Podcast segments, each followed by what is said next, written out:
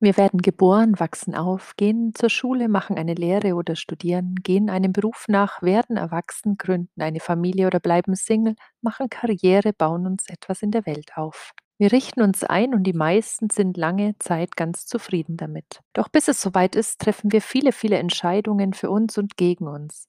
Wir wissen nie, ob die Entscheidung die richtige ist oder ob wir im Anschluss mit unangenehmen Konsequenzen klarkommen müssen. Manches würden wir gerne ungeschehen machen oder im Nachgang rückgängig. Manchmal fragen wir uns, ob es das wert war oder ob wir uns nicht allzu oft verbogen haben für andere. Uns wird immer klarer, wie oft wir Kompromisse eingegangen sind, nur um zu gefallen oder um Anerkennung zu bekommen. Überschreiten wir die Mitte unseres Lebens, stellen wir immer mehr in Frage. Was wäre, wenn? Was wäre, wenn ich damals nicht geheiratet hätte? Was wäre, wenn ich mich nicht so früh auf Kinder eingelassen hätte? Was wäre, wenn ich den Job nicht angenommen hätte? Was wäre, wenn ich in meiner Jugend um die Welt gereist wäre? Was wäre, wenn ich alles hinschmeißen würde und von vorne beginnen würde? Was wäre, wenn ich mir treu geblieben wäre und die Meinung anderer nicht so ernst genommen hätte? Was wäre, wenn ich nicht ausgezogen wäre? Was wäre, wenn ich damals mich selbstständig gemacht hätte? Was wäre, wenn ich meine Familie nicht verlassen hätte?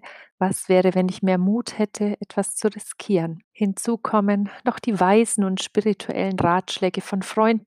Lebt doch einfach im Hier und Jetzt. Lass die Vergangenheit sein. Das Jetzt ist wichtig. Es scheint, als wolle sich keiner noch groß mit der Vergangenheit beschäftigen. Wir sind auf große Visionen in der Zukunft ausgerichtet. Und dazu braucht man am besten ein entsprechendes positives Erfolgsmindset. Leider scheitern viele Menschen nicht daran, nach vorne zu schauen, nach vorne zu marschieren, groß und sich reich zu denken. Sie scheitern eher daran, diese Ziele auch wirklich zu erreichen. Auch ich habe damals in meiner Ausbildung ein Vision Board gestaltet, ganz toll und aufwendig. Vieles davon habe ich in den Jahren erreicht, doch einiges wollte mir einfach nicht gelingen. Lang habe ich das nicht verstanden, weshalb das so ist. Ich dachte, dass Affirmationen und positives Denken alles verändern können, doch das stimmt nur zum Teil meine eigene Vergangenheit. Das, was zu bestimmten Themen in mir gespeichert war, das, was ich erlebt hatte und was dadurch zu bestimmten Strategien geführt hat und zu gewissen Überzeugungen.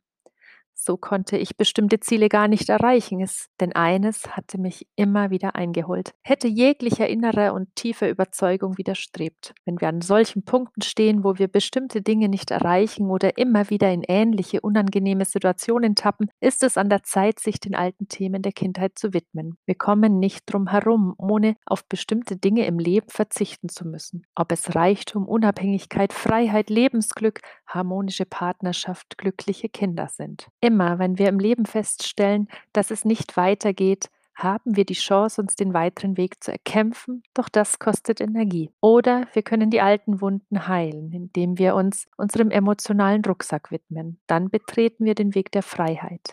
So prüfe, welche Dinge dir in deinem Leben verwehrt bleiben und erforsche die Gefühle, die damit verbunden sind.